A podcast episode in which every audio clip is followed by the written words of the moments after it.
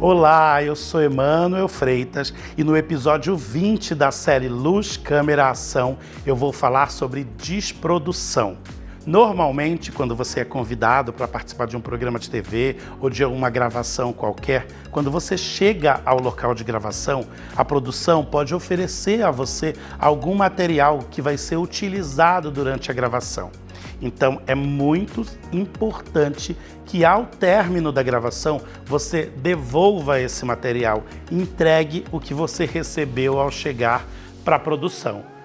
Porque se você sai do estúdio ou do local de gravação com o material que é de propriedade da produtora ou daquela obra, a produção com certeza em algum momento vai sentir falta e vai precisar entrar em contato com você para que você devolva.